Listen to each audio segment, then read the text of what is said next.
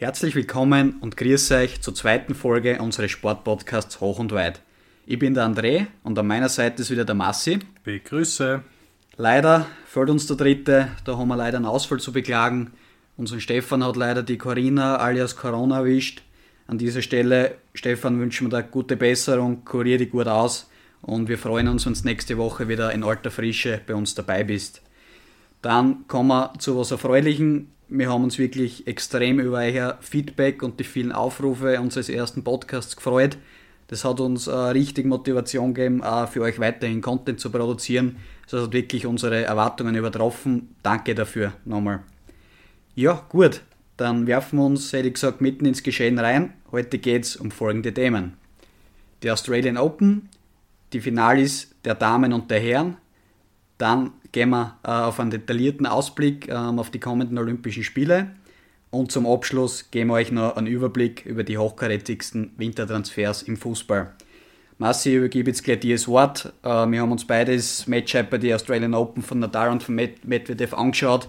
Ja, erzähl mal deine, deine Einblicke und Eindrücke. Ja, ich sage mal, aus der Sicht von beiden Spielern war es ein Hochschaubahn der Gefühle. Es war teilweise Wahnsinn, positiv als auch negativ. Beide haben Sätze drinnen gehabt oder Games zwischen Genie und Wahnsinn, sage ich mal. Äh, für diejenigen, die das vielleicht nicht verfolgt haben, äh, es ist im Endeffekt, der Nadal war 2-0 in Sätzen hinten gegen Medvedev und er hat dann 3-2 gewonnen.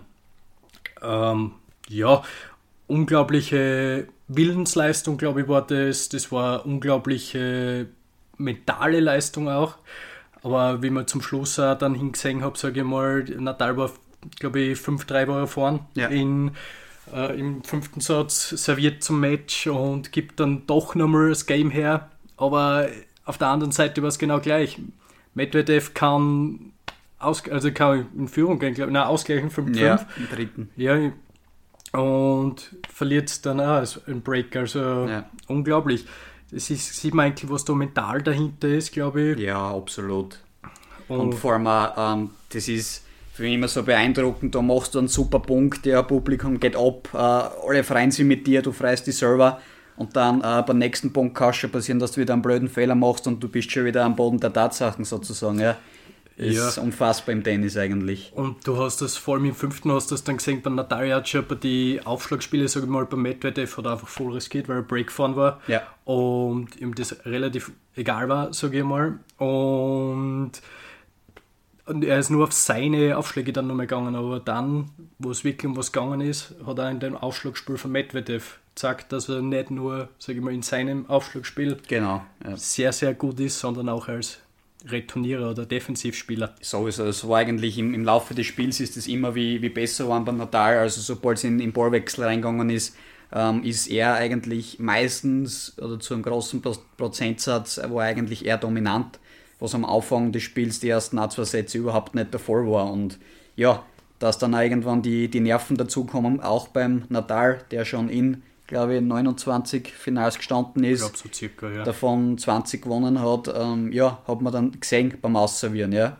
Hat es dann aus seiner Sicht natürlich zum Glück dann geschafft beim zweiten Versuch und ja, hat wieder mal Geschichte geschrieben und seinen Legendenstatus untermauert und ausgebaut. Ja, das hast du ja an seiner Reaktion auch gesehen, nachher, wie, was da für Last von ihm gefallen ist, ja. sag ich mal, was da Druck auf einem Sportler äh, lastet und was, äh, was er noch im Interview gesagt hat, ja, er hat eigentlich geglaubt, das sind seine letzten, äh, sein letztes Match in Australien, aber ja. jetzt durch den Sieg muss er halt nochmal hin. So ist, muss er nochmal vorbeischauen. äh, wahrscheinlich nicht nur auf einen, auf einen Café, sondern auch, dass er dort wieder liefert nächstes Jahr. Und ja, wir haben das im letzten Podcast schon ein bisschen thematisiert.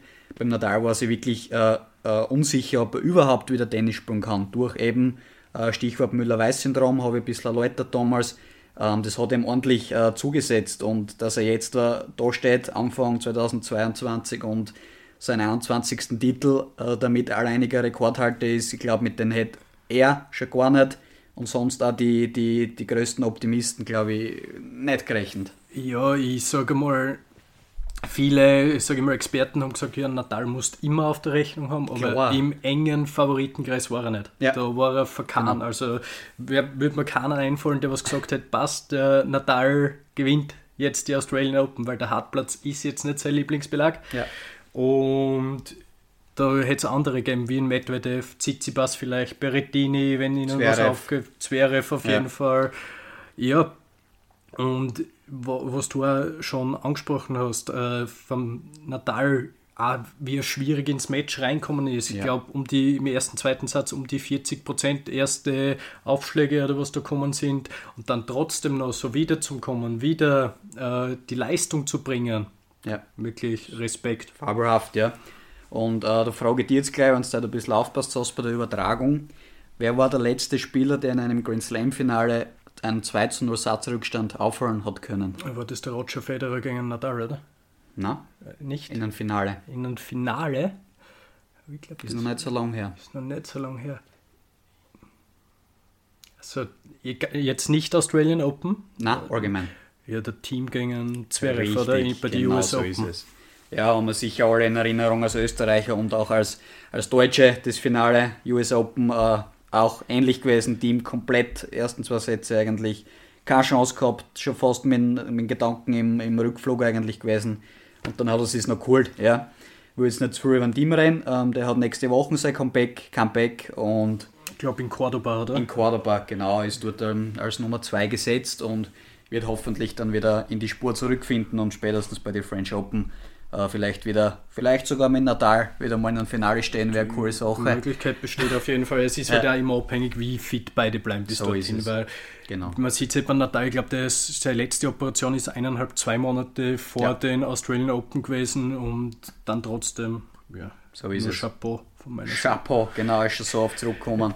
ja, äh, euch noch ein bisschen was von Nadal allgemein oder beziehungsweise wieder eine Frage an den Massi.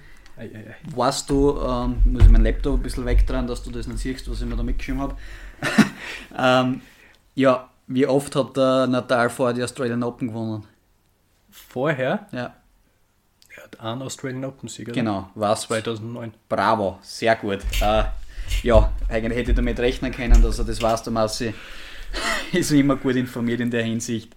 Was noch interessant ist, was vielleicht nicht alle wissen über Nadal, er ist eigentlich Rechtshänder, aber sein Onkel Toni, ja, sein Tennisziehvater sozusagen, hat ihm das äh, früh angewöhnt, mit, mit links zu spielen, einfach aus dem Grund, dass er für seine Gegner unberechenbarer ist, weil der Linkshänder immer, immer schwerer zu bespielen ist, mit Aufschlag und so weiter, Rückschlag.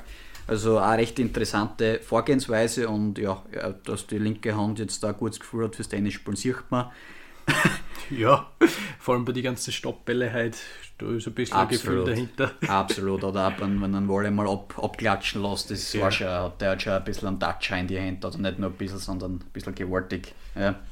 Ein anderer Onkel von Nadal äh, war übrigens Fußballprofi, äh, wirst auch wissen, Masse wahrscheinlich, hat für, für Barcelona und Mallorca gespielt, in Spanien natürlich.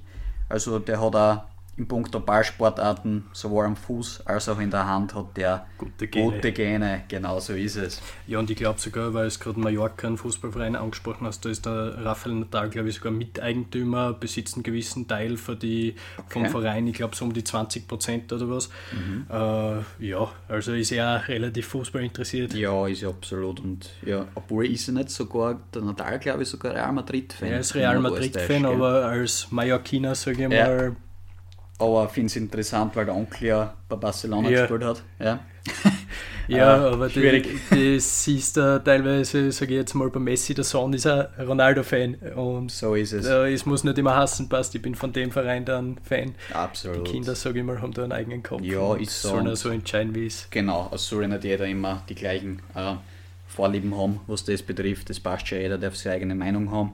Das ist wichtig. Und wenn wir schon bei eigener Meinung sind, äh, ich glaube, der Medvedev, der ist da auch, sage ich mal, ein, ein Vorreiter, was das betrifft. Also der nimmt sich auch während dem Spiel, als auch nach dem Spiel, wo auch immer, kein Blatt vom Mund.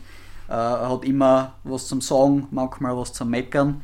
Natürlich hat man gesehen, das australische Publikum, ja, hat das nicht so gefeiert, wie er sich mit der angelegt hat. Ähm, hat das einfach gespürt, dass die, die Sympathien eigentlich meistens bei seinen Gegnern waren, heute sowieso gegen Natal. und dann natürlich mit gewissen Gesten ein bisschen provoziert. Ja. Und macht ihm aber auch aus. Ja. Ähm, man muss ihn vielleicht nicht mögen, aber er ist, er ist ein Typ, er bereichert das Tennis und ist im Punkto Spielintelligenz, glaube ich, und, und auch was die Schläge betrifft, obwohl es ein bisschen mhm. schlampig mhm. aussah manchmal, äh, trotzdem äh, absolut, absolut top. Er ist ja. auf jeden Fall ein Wahnsinns-Defensivspieler, sage ich mal. Wirklich. Ja, Return-Spieler. Also Return-Spieler, sag mal, nach dem Djokovic sicher der Beste auf der Tour, ja. glaube ich. Also ist meine ja. persönliche Meinung und was der Bälle zurückbringt und das hast du heute gesehen gegen Natal, wie lange die Rallyes teilweise sind. Ja. Unglaublich. Und äh, was ein Medvedev perfekt beschreibt, da halt zwischen, glaube ich, was zwischen zwei Games oder zwischen zwei Sätze geht er zum Schiri hin und ich sage mal, sagt ein paar nicht so jugendfreie Sachen über die Fans. Ja. Die erwähne ich jetzt mal nicht da im äh, Podcast. Vielleicht haben wir ja jüngere Hörer und die dürfen das noch nicht hören. So ist es, müssen wir immer ein bisschen äh, zensiert bleiben. So ist es, aber hat halt auch die Fans beschimpft und er hat gemeint, ja, Herr Schiedsrichter, sagen Sie bitte mal durchs Mikrofon diese genau. und jene Wörter über und dass er sie vielleicht aus dem Stadion entfernen sollten. Ja, so aber er hat eben jeden Match, sage ich mal, äh, einmal mit Schiri geredet. Ja. Also. Wenn er nicht mit, mit 3-0 Sätze durchgeht in den Grand Slam, dann kann man sich sicher sein, dass das also irgendwas zum irgendwas sieht, äh, was ihm nicht passt. Und, aber wie gesagt, ja, ähm, es finden vielleicht nicht alle so super und alles, aber mir hat es oft schon auch gefallen, wie er sich nach dem Match verhalten hat. Da mhm. hat Sehr viel Respekt zeigt ja. gegenüber Nadal, genau. aber so war er fair. Und ich glaube persönlich, er macht es ja natürlich absichtlich, weil er einfach daraus seine Stärke erzieht, ja, glaube ich. Aus der Emotion, ja. Das war, gegen, mir ist aufgefallen, gegen Felix Aliasim äh, war er, glaube ich, 2-0 in Sätzen hinten Richtig, ja. und hat er auch noch gemeckert oder hat er mal das gleiche Stöhnen wie sein Gegner gemacht. Einfach nur, ja. dass er reinkommt. Einfach irgendwas Metall, ja passt, ja. Dass ich komme rein jetzt in die Partie und ja. Dass er sich spürt, ja. Ja, und dann hat er es gewonnen auch gegen einen jungen Kanadier damals. Genau also, ich glaube, gefährlich ist bei ihm, wenn er sozusagen gar nichts sagt am Platz, gar keine Emotion, gar nichts, eine komplette Leere in sich hat, dann wird er die Partie wahrscheinlich immer ja. verlieren oder oft verlieren. Ähm, deswegen, es gibt solche Typen, die brauchen das, dass sie selber wieder sozusagen spüren und, und ein bisschen Adrenalin oder was auch immer wieder einschießen in den Körper. Wenn wir gerade bei dem sind, da ist glaube ich der Natal halt genau das Gegenteil, weil der hat in seiner ganzen Karriere noch nie einen Schläger zertrümmert. Ja. Der, der, der ist und der Toni, glaube ich, da hat es Troubles gegeben, wenn ja. er das gemacht hat im Training. Früher, ja. ja. Und du siehst einfach, wie der geschult ist. Und hat der Medvedev ja. vor dem Match auch, glaube ich, gesagt, ja, der Natal ist einfach ein Gentleman. Also auf ja. dem Tennisplatz immer, immer zuvorkommend und Richtig, alles. Ja. Ja, ein äh, paar interessante Fakten zu Medvedev äh, wissen vielleicht auch nicht alle. Das gefällt der Massi und mir besonders. Der Medvedev ist Fan des FC Bayern München war dort vor allem äh, von David Alaba begeistert, der jetzt ja mittlerweile bei Real Madrid spielt. Aber der hat sich ihm anscheinend besonders angetan und er hat damals auch einen Champions League-Titel für die Bayern richtig gefeiert. Und ähm, glaube ich, bei irgendeinem Match sogar mal irgendwas erwähnt in der Richtung von das FC Bayern. Kann leicht sein. Ich kann ja. jetzt nicht genau sagen, wann es war, aber das bin ich mir sicher, dass da mal irgendwas ja, war in die Richtung. Mir kommt auch vor, dass ich da mal was gehört habe, aber ich weiß jetzt auch nicht genau ja. das Match. Welches so ist es, jetzt. ja für unsere jungen Zuhörer sicher interessant. Ähm, der Medvedev hat mit 14 Jahren an den russischen Staatsmeisterschaften im FIFA teilgenommen. War also auch ein talentierter Gamer und äh, verbringt ja sehr viel Zeit oder sehr viel Freizeit damit, entweder FIFA zu spielen oder andere Spiele zum Zocken. Also hat dort auch ziemliches Talent gehabt und hat, glaube ich, sogar mal gesagt, dass er, wenn er ein Tennisprofi werden wird, dass er ähm, FIFA-Profi FIFA oder, oder Gamer-Profi sozusagen geworden wäre. Ja. Ähm, letzter Fakt zu ihm, er hat auch kurz Wirtschaft und Handel studiert, hat okay. das aber wegen der Tenniskarriere abgebrochen, was glaube ich legitim ist wir da nicht mehr Zeit gehabt haben, vor allem wie er oft erfolgreicher geworden ist, ja, hat er das hinten angestellt. Ja, so ist es ja. durch sein Studium, das erklärt er vielleicht seinen früheren Lebenswandel. ist möglich, ja. Weil Student, Entschuldigung, sagt man immer, ja, Lebenswandel nicht so besonders. Ja, ja, ja das hat mir aufgehört, dass er gerne mal richtig eingehört hat beim Essen, einmal an einer oder anderen. Food, ja. sehr, sehr gerne fünfmal die Woche Fastfood. ja. Hat man so Geschichten gehört, ah, und nächtlich unterwegs gewesen. Ja, der, genau. Der Wodka wird geschmeckt ja, haben an Russen, schätze ja, mal. Das wird ihnen ja schon mit der Muttermilch eingeben, sagen immer die Russen. Also, So ist es, halbe, halbe, halb Milch, halb Wodka, so ja. ungefähr nicht. Nein, Spaß beiseite. äh, trotzdem cooler Typ. Ähm, wir gehen noch kurz zu den Damen. Hat sie ja auch eine historische Siegerin gegeben, nämlich die Ashley Barty. Hat sie in zwei Sätzen gegen die Danielle Collins durchgesetzt. Ashley Barty kennen wahrscheinlich auch die meisten, was sie mit Tennis befassen, ist Nummer 1 der Welt, hat aber bis jetzt noch nicht in Australien gewonnen. Da hat sie immer ein bisschen Probleme gehabt, ähm, auch oft nicht geschafft, das Publikum so richtig zu mitnehmen, sage ich mal, aber dieses Jahr hat es einfach gepasst. Sie ist damit die erste australische Siegerin bei den Australian Open seit 44 Jahren. Okay. Nach der Christian O'Neill. Der hat, der hat übrigens zugeschaut und ja. hat sich ja definitiv mitgefreut mit ihr. Ja. Äh, weiß nicht, wie du die Party siehst äh, von, von Spielstil her. Ja, ich sage jetzt mal allgemein jetzt zu Patino, sie ist sicher keine typische Tennisspielerin wie die anderen. Das, ja. Da habe ich von der Julia Görges jetzt ein Interview gelesen, das einfach gemeint hat, ja, keine typische Tennisspielerin, einfach weil sie mag den Glamour nicht so, sie mag, ja. äh, sie will auf dem Tennisplatz stehen, ihre Partien spielen und fertig. Und das drumherum braucht sie nicht. Ja. Sie will einfach sein, so wie sie ist und ja, ich glaube, die Party ja ist, weiß ich nicht, schon, glaube ich, mehr als 100 Wochen Nummer 1, äh, glaube ja. ich, circa. Und ich, ich sage ja, und sie spielt ja nicht einmal jedes Turnier. So also ist sie, es, ja. sie hat sehr wenig Turniere gespielt die letzten Monate, ja. im letzten Jahr Richtig, oder durch Corona. Und sagt einfach, wenn sie spielt, ist sie da. Was für Leistung sie Absolut. bringen kann. Ja, war aber nicht immer so. Also sie hat ja inzwischen mal sie Auszeit sogar genommen vom Tennissport. Das war die erste im September 2014 nach die US Open und die zweite war im Oktober 2015 und das ist ganz interessant. Ähm, hat oft gesagt, ah, magst du aber nicht Tennis spielen, ich gehe jetzt lieber mal Cricket spielen. Cricket, äh, muss ich ganz ehrlich sagen, bin ich selber nicht so informiert oder kein Riesenfan. Man kann es aber nicht gleich wie Baseball vorstellen, aber so ungefähr. Also man hat einen Schläger in der Hand, es gibt einen Ball äh, wie es dann genau abläuft, das Ganze, ja. weiß ich jetzt auch nicht. Auf jeden Fall sieht man da, sie hat auch mit einem anderen Schläger ein gutes Gefühl und ist da ein bisschen einen anderen Weg gegangen. Und ja. hat nicht nur geschaut, nur Tennis, nur Karriere. Nein. Ich glaube, das beschreibt sie ziemlich gut, ja, dass ja. sie nicht immer den geraden Weg geht, sage ich mal, den was einfach alle gehen, sondern einfach, dass wenn ihr jetzt was einfällt, in den Kopf kommt, passt, ja. sie macht das auch, sie setzt, so äh, zieht das durch. Ja, äh, ich glaube 2-0 in Sätzen hat es gewonnen, die Espati genau, gegen genau. die Daniel Collins, Jawohl. eine Amerikanerin. Ja, bei den Damen ist sowieso relativ, sage ich mal, viel möglich immer von den Siegerinnen. Ja. Da können 30 Frauen, sage ich fast. Ja, die äh, Collins war, glaube ich, 29. Nummer 29, ja. ja. Oder du siehst das auch bei der Naomi Osaka, die äh, fällt nach dem Turnier auf Platz 85 zurück yes. in der Weltrangliste. Oder ja. die Vorjahrsfinalistin was mir gerade der Name entfallen ist, der ist auch auf Platz 50 zurückgefallen. Also es ist ein Wahnsinn, ja. wie, da eng, wie eng das alles beieinander ist. Ja. Einzig ist halt die Party, was relativ konstant ist. Wenn sie spielt, dann so ist, ist sie erfolgreich. Sagen wir ja. so, ja. Hat jetzt auch schon drei Grand Slam-Siege. Und zwar jeweils einen bei den jetzt Australian Open, bei den French Open und in Wimbledon. Bei den US Open, da fällt er ja noch, ähm, da hat es bis jetzt nur ins Achtelfinale geschafft.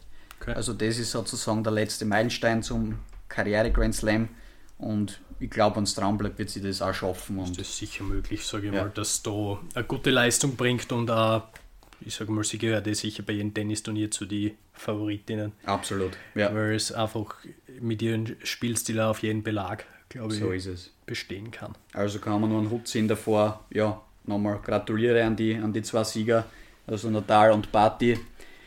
Ja, kann man nicht, brauchen wir sonst glaube ich nichts mehr erwähnen in der Richtung. Wir gehen jetzt gleich weiter zu den Olympischen Spielen. Die stehen ja an, was man so hört im Februar. Sind wir in, in China unterwegs, in Peking und ja, Marci, erzähl uns mal dein, dein Wissen. Ja, äh, ich mich da ein bisschen näher mit Olympia beziehungsweise auch mit der Olympiavergabe für Peking und mit dem Ganzen auseinandergesetzt.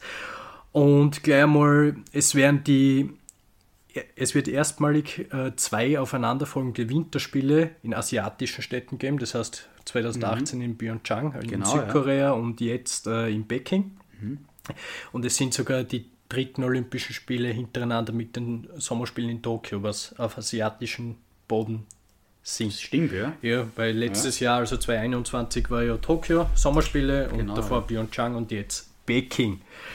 Äh, Peking hat sie 2015 gegen Almaty, eine Stadt in Kasachstan, durchgesetzt äh, für die Vergabe der Olympischen Spiele mit 44 zu 40 Stimmen, also sieht man relativ eng. Ja, äh, ja die grundsätzlichen Argumente für Peking waren das Thema nachhaltig, weil 2008 war ja Sommerolympiade und dass die Stadien einfach genutzt werden konnten. Für Almaty hat er gesprochen, sie haben Naturschnee. Ja, Es wird in Peking eher nicht der Fall sein, gell? Peking sind 100% Kunstschnee. Ja. Da habe ich mich schon ein bisschen informiert. Ja, über China, glaube ich, über die politische Lage braucht man nicht zu viel verlieren. Sollte man, Äh, glaube ich, auch nicht. Das nicht, dass uns da ist irgendwie einfach. oder so. Ja, das hat man eh bei der äh, chinesischen Tennisspielerin gesehen, aber So ist jeder selber so ist es. davon. Ja. Es ist nur, dass ein paar Staaten schon gesagt haben, dass sie einen di- diplomatischen Boykott machen. Und ja, das lassen wir, glaube ich, einfach so stehen. Genau. Äh, Für die Fernsehzuschauer wird sicher interessant. Es ist im Winter eine siebenstündige Zeitverschiebung. Das heißt, äh, bei uns gehen die Events schon um 2 Uhr mitteleuropäischer Zeit los. Teilweise Uhr früh, 2 Uhr früh, ja. ja. Mhm. Das heißt, äh, dort ist dann 9 Uhr. Also für die Sportbegeisterten wird es relativ wenig Schlaf. Vielleicht die eine oder Ja. andere Woche Urlaub einplanen dort. Entweder Urlaub oder wirklich die Sportarten, sage ich mal, selektieren und aussuchen, was einem gefallen und da dann schauen. Aber es gibt ja doch viele was interessante Dinge aus österreichischer und deutscher Sicht. So ja. ist es, ja. Äh, äh, bei dem Thema, sage ich mal, kann man nicht um Corona herum. Äh, so gibt es eine relativ äh, interessante Vorgabe vom chinesischen ja, Ministerium. Sollte ein Olympionik einen Autounfall haben und man sieht halt, das Olympionik darf keine erste Hilfe geleistet werden, Geh. da die Gefahr besteht, dass sie sich dann mit Corona anstecken. Beste. Das ist eine Vorgabe vom chinesischen Ministerium. Ja. Also relativ äh, ja, speziell. Sieht man auch schon, wie China arbeitet, aber ja. Äh, Die Sportler werden sich, ja, wie bei den meisten Großevents in letzter Zeit, in einer Blase befinden. Das heißt Klar, einfach eigene Bubble, jeden Tag getestet, äh, keine Kontakte, sage ich mal, zu Außenstehenden. ja. Ja, Ist halt auch das mental schon eine Riesenherausforderung. so ist es, wenn du mehrere Wochen dort bist. Äh, ja, Ja. Sie haben eigene Pendelbusse oder Schnellzüge und äh, was auch klar ist, es sind keine ausländischen Fans erlaubt. Das heißt, es wird sicher nicht so die Feststimmung, wie grundsätzlich Olympia sein sollte, Ja. entstehen. Und mittlerweile ist sogar für die chinesischen Fans auch der Freiticketverkauf äh, ja, beendet worden und es dürfen nur mehr eingeladene Personen Okay. zuschauen, weil halt China die Null-Covid-Strategie verfolgt. Und Ja. ja, ja, äh, neue Sportarten, relativ interessant, habe ich auch nicht alle kennt, muss ich sagen. Äh, es sind die Mixbewerbe im Skispringen, das hat man aber was gesagt, äh, im Snowboardcross, im Ski Freestyle und im Short Track hinzugekommen. Die Big Air Events sind hinzugekommen, also mit den ganzen äh, Freestyler, die Ja. 360s und so weiter für Frauen und Männer. Und bei den Herren hat es schon gegeben, einen Monopop, der ist jetzt auch für die Damen olympisch geworden. Ja, das sind die neuen äh, olympischen Sportarten. Äh, Ja, wird, wird sicher interessant. Ich meine, es ist ja für, sage ich mal, neue und unbekannte Sportarten immer schwierig, äh, Fuß zu fassen, weil wir Menschen sind einfach Gewohnheitstiere. Das, was wir schon immer kennen, das wollen wir auch immer sehen und da soll es nichts Neues geben oft, aber es ist ja doch auch, vielleicht kann man es ja für die ein oder andere neue Sportart öffnen und, und vielleicht da Gefallen finden. Ja. Das auf jeden Fall, ja. Weil ich sage mal, es kommt sicher eine gewisse Spannung rein, wenn man jetzt Skispringen, Mixbewerb, es gibt Nationen, die sind bei den Herren gut, es gibt Nationen, die sind bei den Damen gut. Genau, Und dann hast du Kombi und äh, das wirft, glaube ich, das Feld schon durcheinander. Und ja, äh, was bezüglich der Wettkampfstätten auch relativ ja, interessant ist, äh, die weiteste Wettkampfstrecke liegt äh, 160 Kilometer von Peking, also vom Olympischen Dorf entfernt. Äh, das, ist, äh, das sind die Skispringer, die Biathleten, die Langläufer und die Kombinierer. Ich glaube, dass das sogar auf, auf ziemlich äh, hoher Seehöhe ist, was ich so weiß. Mhm. Ja, man hat 1800 oder was? ich glaube, sehr, sehr gehört. hoch, ja. Äh, die Stadt heißt, ich, hoff, ich kann das halbwegs aussprechen, Shangyu-Yaku. Oh, hast du das geübt vorher? Nein, habe ich nicht geübt, äh, hat man glaube ich an meiner Aussprache äh, gehört. Äh, ja, und ja, das hat man, glaube ich, dass das relativ hoch liegt, hat man auch bei den ganzen Langläufer, Biathleten gesehen, die haben alle ein Höhentrainingslager vorher Ja. gemacht und Norwegen. einfach sie daran zu gewöhnen. Ja, die Norweger sogar zwei. Ja, die, die Biat, für, für die Biathleten ja. weiß ich's. Ja, bei den Biathleten, auch bei den Österreicher, der Felix Leitner hat eins Genau, gemacht, ja, da, ja. das weiß ich auf jeden Fall. Aber es müssen auch, weil wir gerade bei den Reisen sind, die Alpinen 75 Kilometer reisen. Die müssen, glaube ich, nach äh, Shangqing, Shangqing, ja, Mhm. das werde ich vielleicht noch lernen während der Olympischen Spiele, die Ja, Orte wenn auszusprechen. unsere äh, Kommentatoren und Moderatoren dann wissen, auch wie man es ausspricht, dann Ja. können wir das eh lernen Ja. zu Genüge auf Olympia. Ja, ich glaube, das war grundsätzlich mal ein allgemeiner Ausblick auf Olympia. Äh, kommen wir gleich mal zu den spannendsten Events, die was im- am ersten Olympiawochenende sind. Das heißt, äh, nächste Woche, Freitag, Samstag, Sonntag oder auch Montag. Ähm, am Samstag findet schon im Skispringen das Finale der Normalschanze für die Frauen statt. Äh, was für uns jetzt relativ schwierig ist, weil die liebe Marita Kramer Ja, äh, leider. Corona positiv ist, in Willingen getestet worden. Ja, Wird, wird schwierig werden, wenn Wird du sagst, äh, Samstag hast du gesagt. Samstag, ja, das ist der fünfte, zweite wahrscheinlich. Ja. Und Ja. in China ist ja so, also beziehungsweise bei uns hoffen sie ja, dass die falsch positiv getestet worden ist, weil Mhm. du brauchst ja, damit du nach China ohne Quarantäne einreisen kannst, vier negative Tests in Folge innerhalb Mhm. von 24 Stunden. Wahnsinn, ja. Und sonst musst du sieben Tage in Quarantäne. Ja, die sieben also Tage würden sie schon sie nicht nicht, ausgehen, ausgehen. ja. Und Ja, ist bitter, wenn genau, ich meine, das ist für jeden bitter, aber unsere Überfliegerin, die was, was sie wirklich riesen, riesen Chancen auf, auf die Goldene eigentlich machen hat können. überlegende Gesamtführende Genau. im Weltcup bei Ja. den Damen. Und es ist ja nicht das erste Mal für sie, dass sowas passiert. Äh, Sie hat voriges Jahr einen Weltcup nicht gewonnen, weil sie in, glaube Russland war es, falsch positiv getestet worden ist, Ja, ein Weltcup-Wochenende auslassen musste. Und ja, die Punkte haben mir halt dann gefällt, genau. Ja. Und Kann man nur hoffen, dass es diesmal auch falsch positiv war und ja, ja, ja ist halt, ist halt, Entschuldigung für den Ausdruck, scheiße, wenn das passiert, du bereitest die äh, jahrelang auf das vor, das ist das Event, was nur einmal alle vier Jahre ähm, stattfindet und dann wirst eventuell wegen einem positiven Corona-Test aus dem Verkehr gezogen, also Ja, da geht's, Ja. wird sicher noch den ein oder anderen Fall geben, sage ich mal, der was sicher für die Athleten schmerzhaft sein wird, weil Ja. du bist vier Jahre in der Vorbereitung für Eben. die meisten. Und dann bist du halt, wenn ein Test, wie schon erwähnt, nicht dabei. Das ist Ja. schwierig. Äh, zu den weiteren Events, es findet am Samstag auch die Biathlon Mixed Staffel statt. ja, Ja, schauen wir mal, ob wir mit Österreich, mit der Lisa Hauser und Simon Eder vielleicht. oder Felix Leitner, Felix Leitner auch, ja. Also werden, wird zwei und zwei sein, zwei Damen, zwei Herren wahrscheinlich, gell? Oder ist es Single Mixed? Nein, es normale. ist im normalen Mix 2-2 ist ja und da ist halt bei Österreich immer, wer ist die zweite Dame? Ja. Halt Zurzeit schwierig, weil in Form. Ja, Kartinhofer ist, ist zumindest läuferisch nicht, nicht so schlecht. Der äh, kann halt einmal vom Pfeller. Ja, im Stehen zumindest, sage ich mal, glaube ich. Ja. Und das ist leider halt, ja, vielleicht geht ihr was auf. Ja, Und die anderen auch. so ist es.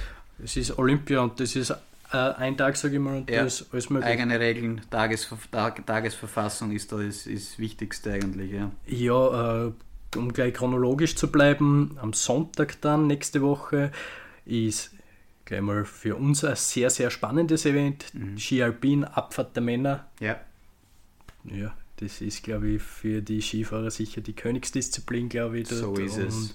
Und man mit dem Griechmeier, mit dem Meier, sicher heiße Eisen, Hemmetsberger vielleicht. Emmetsberger äh, vielleicht, vielleicht geht ein Franz an auf, der so ja, ist es. dann, also vom, vom Speed her, glaube ich, passt das ihm. Ja. Ja. Sind es auf Kleinigkeiten, was vielleicht auf, äh, über, über gute Platzierung, sage ich mal, äh, entscheiden ihm und ja, Vielleicht ist das ja genau die Strecken, was ihm liegt. So Und ist das, es, genau da kann so ist es. irgendein Überraschungsmann, der was sonst um die 20, 15 herumfährt, äh, Ja. auf einmal Erster sein. Olympia ist alles Antoine möglich. Denaria, Ja. braucht man da glaube ich nur erwähnen. Habe ich glaube ich eh letzte Woche äh, Hausklar ist sogar erwähnt. erwähnt, ja, stimmt, ja. Ich glaube, da müssen wir bald eine bezahlte Werbepartnerschaft mit dem Herrn aus Frankreich eingehen, Ja, weil, weil er jede Woche vorkommt. Ja, da könnten sie ja mal irgendwie äh, teilen oder so, dass wir, dass wir sichtbar werden in Frankreich. Ja, ja. Werden es zwar nicht verstehen, was wir sagen, aber ist ja wurscht. Nicht? L'amour du chou. ja, sie werden uns nicht verstehen, ja, das, Dialekt halt, nicht? das ist problematisch, ja. äh, ja, um gleich vielleicht weiterzugehen im Skispringen, findet am Sonntag auch das Finale auf der Normalschanze der Herren statt. Ja, Skispringen ist bei uns immer zurzeit hohe Erwartungshaltung, wenig Ertrag zurzeit eher weniger, ja, sage ich mal. War so, war es zumindest bis jetzt, ja. Ja, und ich sage mal, vor allem weil es in Asien ist, wird auch der Ryoyo Kobayashi, glaube ich, abliefern ja. wollen. Und Dann schätzt sie ja mental so, so stark ja. und gefestigt ein, dass dem das immer egal ist kann, aber zumindest, dass er mit denen umgehen kann. Mit dem äh, ja, Prober vielleicht auch um seine Person. Ich meine, er ist zwar Japaner, aber ja, es ist ja ist nicht so weit, weit weg von China. Und ja, ist da sicher sehr, sehr heißes Eisen und vielleicht oder wahrscheinlich sogar der Favorit. Glaube ich schon, ja. ja. Also ist auf jeden Fall mit welcher Ruhe er die vier Schanzentournee gewonnen hat. Ja. Ähm, ja. Gleich äh, fortführend äh, Rodeln. Einsitzer der Männer ist für Österreich immer interessant, sage ich mal, ist am Samstag Lauf 1 und 2 und am Sonntag Lauf 3 und 4, also mhm. das Finale. Bestehen sicher also Rodeln sind wir grundsätzlich immer Medaillenkandidaten, glaube so ich. Also ja, vor allem, glaube letzt, äh, letzte Olympiade hatte der Nico Gleischer, glaube ich. Ja, hat genau, ja. Gold sogar geholt, Gold, wenn ich mich nicht täusche. Und jetzt haben wir mit Wolfgang Kindl ist ja auch noch, und da haben wir schon zwei Kandidaten bei den Herren. Genau so ist der, was auch für Weltcup-Siege schon gut waren das Jahr. Ja, also. und es ist auf jeden Fall was möglich, aber es sind halt vier Läufe. Ja. Musst du mal runterbringen, sage ich mal. Genau so ist es. Ja. Äh, ja, gleich äh, Montag ist dann Ski Alpin Riesendorlauf der Frauen. Mhm. Äh, technische Bewerbe bei den Damen starten zuerst, bei den Herren eher die Speedbewerbe. Ja ja, bei den Damen. Ja, Skifrennflower. Ja, das auf jeden Fall. Die, äh, was, was führend ist in der, in der Riesendorfer die Sarah Hector. Die Sarah Hector ist, ist da. Ist ja, auf jeden Fall zu ja. nennen, ja. Und Österreich, ja, vielleicht schafft es äh, Kathi Linsberger, wie vielleicht schafft ja. äh, Steffi Brunner ihren schnellen Schwung durchzubringen ohne Fehler. Ja. Ist ja auch möglich. Wie gesagt, Olympia. Äh, ja, Biathlon ist auch noch Einzel der Frauen. Ja. Also gleich mal geht es mal richtig los. Geht es richtig ab, ist die Lisa Hauser nochmal gut. Da gibt es ja. eine Strafminute statt der Strafrunde beim Einzelbewerb. Ja. Ist alles möglich. Und Wie lang ist da die Strecke bei den Damen? Auch 20 die, Kilometer? Nein, bei den Damen ist Herren es 15, 20, bei den Herren ist es 20. Ja. Genau. Und ja, da gibt es, glaube ich, auch mehrere Favoritinnen. Die Name fällt mir gerade nicht auf. Der Tschechin, der was, glaube ich, einen Weltcup sogar gewonnen hat, einen Einzelweltcup heuer. Nein, ist es die, die David, na David Die David Ober, ja, David ja. ja, ich glaube, der verdorben, ja, ich glaube, ja. Das ist es, ja. Und Dorothea Vira ist, glaube ich, da auch immer ja. zu nennen im Favoritenkreis. So die Norwegerinnen, da gibt es so viele. Ja. Und am Montag ist auch gleich einmal ein neuer Bewerb am Start, Skispringen, Mixed Team. Mhm. Genau, ist ja jetzt eingeführt worden, ja, das Wochenende eigentlich, das erste ja, Mal. Und schauen wir mal. Wird sicher spannend. Ja. Ich sage mal für uns, vielleicht geht sich ja das für die Marita Kramer aus. Montag schon. Ja, äh, ja, hoffen wir es, ja. ja. Es, es, wär, es ist halt schwierig, ja. Wenn es jetzt wirklich positiv ist, dann ja, müssen wir eh schauen. Aber es, es wird ein, ein Wettlauf mit der Zeit, egal wie es, wie es jetzt dann wirklich ist. Nicht? Ja. Hoffen wir hoffen das Beste einfach. Ja, ich glaube, wir haben euch da einen kleinen Überblick gegeben, einfach zu Olympia, auch was genau. ansteht, auch wie alles hinter die Kulissen ein bisschen ist. Und ich glaube, das war nette mal zum Anhören, wie das einfach da ist in Peking, in China. Wie es abläuft, ja, genau. Damit, glaube ich, haben wir das Thema Olympia für heute abgeschlossen und werden wir gleich zum Transfermarkt kommen, beziehungsweise zu die äh, Transfer, was schon relativ fix sind. Da übergebe ich gleich an die, André. Genau. Ja, äh, natürlich reden wir vom Fußball, also für die Fußballtransfers ähm, ist natürlich bei uns immer wieder Thema, weil wir einfach alle drei fußballerischen Hintergrund haben. Mehr, äh, einer, einer besser, einer schlechter. Aber ja, da gibt es schon ein paar interessante äh, Namen, was da eigentlich äh, einen Verein gewechselt haben. Nenne ich gleich mal Adama Traoré, kennt mittlerweile wahrscheinlich schon jeder, absolute Maschine, absolutes Biest. Ja äh, Oberarme, wie, weiß ich nicht, also der braucht glaube ich XX-Latsch äh, beim, beim T-Shirt, beim, beim Spülen, also hoffentlich haben sie das in Barcelona die, die richtige Dressengröße für ihn. Äh, was beim Adama sehr interessant ist, wird er auch Mr. Babyöl genannt. Warum Mr. Babyöl? Naja gut, ähm, er, er schmiert sich bei seinen Armen, Unterarmen und Oberarmen beim Spielen oder vor den Spielen immer Babyöl rauf. Wieso macht er das? Einfach um zu verhindern, dass er von seinen Gegnern festgehalten wird. Ja, dann, der haben oft einfach keine, keine gute Oberfläche, die rutschen weg mit den Händen sozusagen und können ihn dann ähm, ja, schwieriger fassen und, und im, ja, noch stoppen, sage ich mal. So ist es, kannst du das eben fast nur mit dem Foul am Trikot, sage genau, ich mal, festhalten. dann ist ja die gelbe Karte. So ist es, ja. Und ja, es ist ein interessanter Spieler, hat aber meiner Meinung nach eine riesen, riesen Schwäche und das ist der Torabschluss, beziehungsweise die Ruhe vom Tor, äh, weil da jetzt nicht irgendwie, äh, ja, äh, Blätter herrennen oder so, aber der ist vom Tor gleich nervös wie ich beim ersten Date mit einem Fashion Mädel.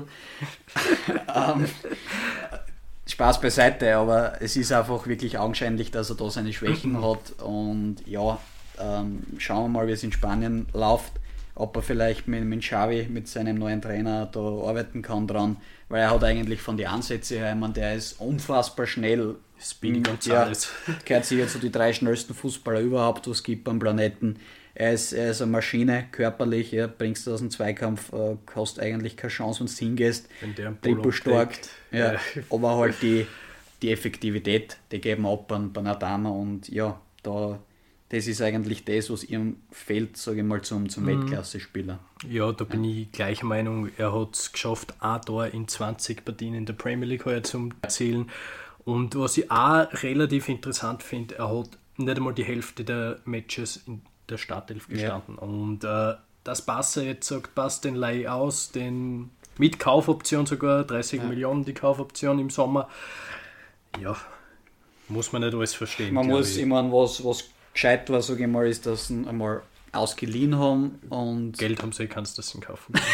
ja, ist momentan schwierig, ja. äh, Wenn du halt, äh, weiß ich nicht, wie 8 neunstellig im Minus bist, ähm, ja, hm, schwierig auf solche Transfers zu stemmen. Ich meine, wenn nicht voll einschlägt, dann gibt es sicher irgendwie die, die Möglichkeit, glaube ich, dass, dass da noch irgendwie eine Finanzspritze von wo auch immer herkriegen. Ja, sicher. Ähm, bin auch wirklich gespannt auf ihn, auf Madama, ob er, ob er dort liefert in Spanien, ob er ja, dort besser zurechtkommt, auch eben wie gesagt im Punkt der Scorerpunkte, Effektivität. Ich sage ja mal, das ist jetzt auch nicht der typische Passerspieler vom Spielstil jetzt, der Nein, was zum. Xavi seinen Spielstil, den was er verkörpert, äh, die Kitaka, passt. Ja. Pass, Pass, Pass, Pass. Ja, das also für mich, ja, es wird interessant. Ja. Es wird interessant zu sehen sein. Und lassen. vielleicht können ja, weil es gibt ja Gerüchte, dass Spotify bei Barcelona einsteigt. Okay. Im, als Trikotsponsor und Stadionsponsor für den Trikot-Deal ca. 60 Millionen über fünf Jahre. Und Stadion weiß ich jetzt nicht genau, aber da wäre schon wieder ein gewisser Spielraum, wenn man es so nennen darf. Ja, vorhanden. So ist es, ja. Und ich glaube, wenn wir schon bei den Barca-Transfers sehen, neuer Rechtsaußen, Rechtsflügel, Ferran Torres, ist glaube ich um 55 Millionen geholt worden. Von, City, von ja, Manchester genau. City, ja, aktuell glaube ich verletzt, äh, noch kein Spiel für Barca gemacht. Äh, sicher super Kicker. Ja, wirklich super Anlagen, technisch, ja. äh, Abschluss, alles glaube ich. Dem ist halt, muss fit bleiben. Ja. Verletzungsanfällig fit ist er. sie weiterentwickeln. Und sie haben ja eigentlich einen Rechtsaußen, der was ziemlich oft verletzt ist, sage ich mal. Ja, da, da müssen wir unseren Dembele. Freund Usman Dembele erwähnen. Äh, sicher ein begnadeter Fußballer, aber äh, es gibt da ja so interessante Memes, Memes auf, auf Instagram und wie auch immer, wo er, ja, äh, sage ich mal, einen, einen kleinen Schlag auf den Nacken kriegt und dann steht gleich dabei, er ist, er ist verletzt für die nächsten sechs Monate. Ist natürlich übertrieben, aber er ist leider wirklich sehr anfällig, was ja. Verletzungen betrifft, vor allem Muskelverletzungen auch und ja, schade, wirklich schade, hat ja. bei Dortmund ja wirklich richtig aufgezeigt und eigentlich sehr als kommender Weltklasse-Spieler dort herauskristallisiert und Vielleicht wurde immer Wechsel gut, ich ja, weiß es wird nicht. eh nicht verlängern ja. bei und vielleicht wollen sie ihn ja im Winter noch hergeben. Ja. Also vielleicht, wenn ich sage mal, zwei rechts außen holst oder rechte Flügelspieler, ist das schon ein Zeichen ja. für den Dembele. Und so wenn er sowieso die halbe Zeit verletzt ist, äh, bringt er Barcelona außer genau. Kosten eh nichts. Ja, ja äh, mache ich ja gleich noch weiter mit anderen Transfer. Mit dem Dusan Vlaovic. Äh, bis jetzt teuerste Transfer in diesem Transferwinter. Ja. 81,6 Millionen von der Fiorentina, also AC Florenz, nach Turin zu Juventus. Hat sicher mit äh, 17 Toren bzw. 21 Scorerpunkten gesamt in 21 Spielen auf sich aufmerksam gemacht. Ja. Ist ein Serbe, ein sehr wuchtiger, körperbetonter. Stürmer, der was, glaube ich, jede Abwehr wehtun kann und sicher ein Alvaro Morata bei Juventus Konkurrenz machen kann. Konkurrenz oder auch äh, ja, ein, ein, Morata sozusagen auf die Bank befördert. Schauen wir mal, wie es dann wird. Aber wenn er, sage ich mal, in der Form weiterspielt, äh, wie, er, wie er das bei, bei Florenz gemacht hat, dann wird er eine Bereicherung sein für Juve, für die ja, für die Liga sowieso, aber auch, glaube ich, international Champions League wieder. Ja, kann, kann ihnen sicher helfen, glaube ich. Absolut. Ja. Und er kann ja für Juve international eingesetzt werden, der Florenz nicht genau. international genau, vertreten Genau, nominieren können. Ja. Also, ja, ja, das kann auch, da ist vielleicht auch ein bisschen im Hinterkopf gewesen ja. für die Verantwortlichen, dass sie gleich jetzt kaufen, so ist dass es, er dann auch sofort im, im Früheinsatz bereit ist. Ja, äh, ich gehe noch weiter zu anderen Sphären, was eigentlich erst heute komplett äh, fix abgeschlossen worden ist.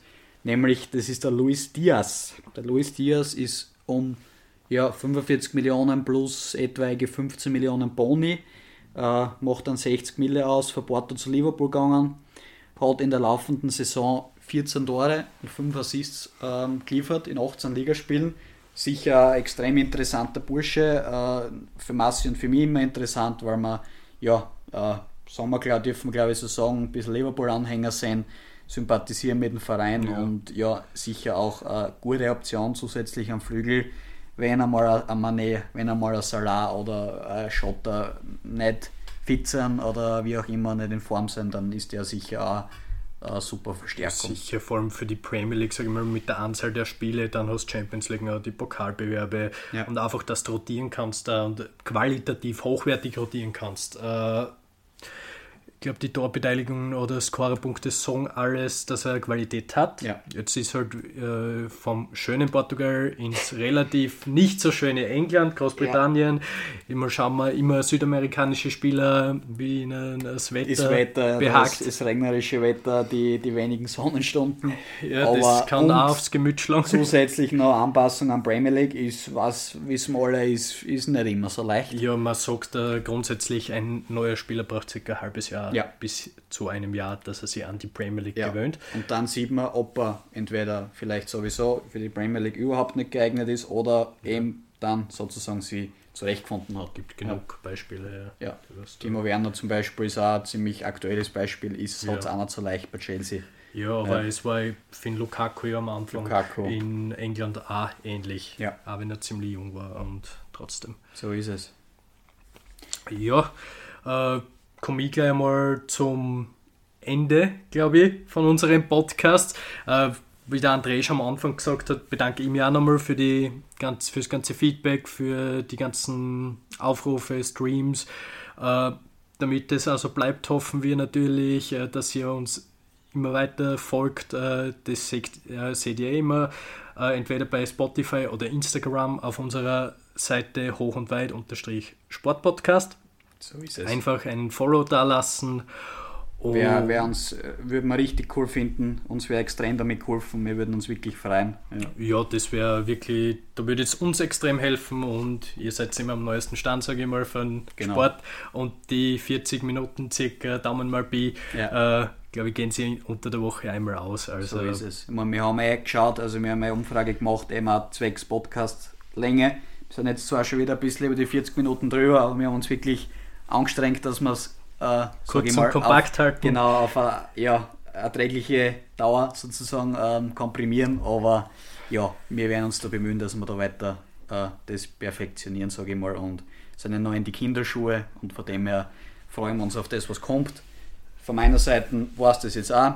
Ähm, wünsche euch eine schöne Woche. Danke fürs Zuhören und bis zum nächsten Mal. Viert euch. Von mir danke nochmal und ciao, Kakao.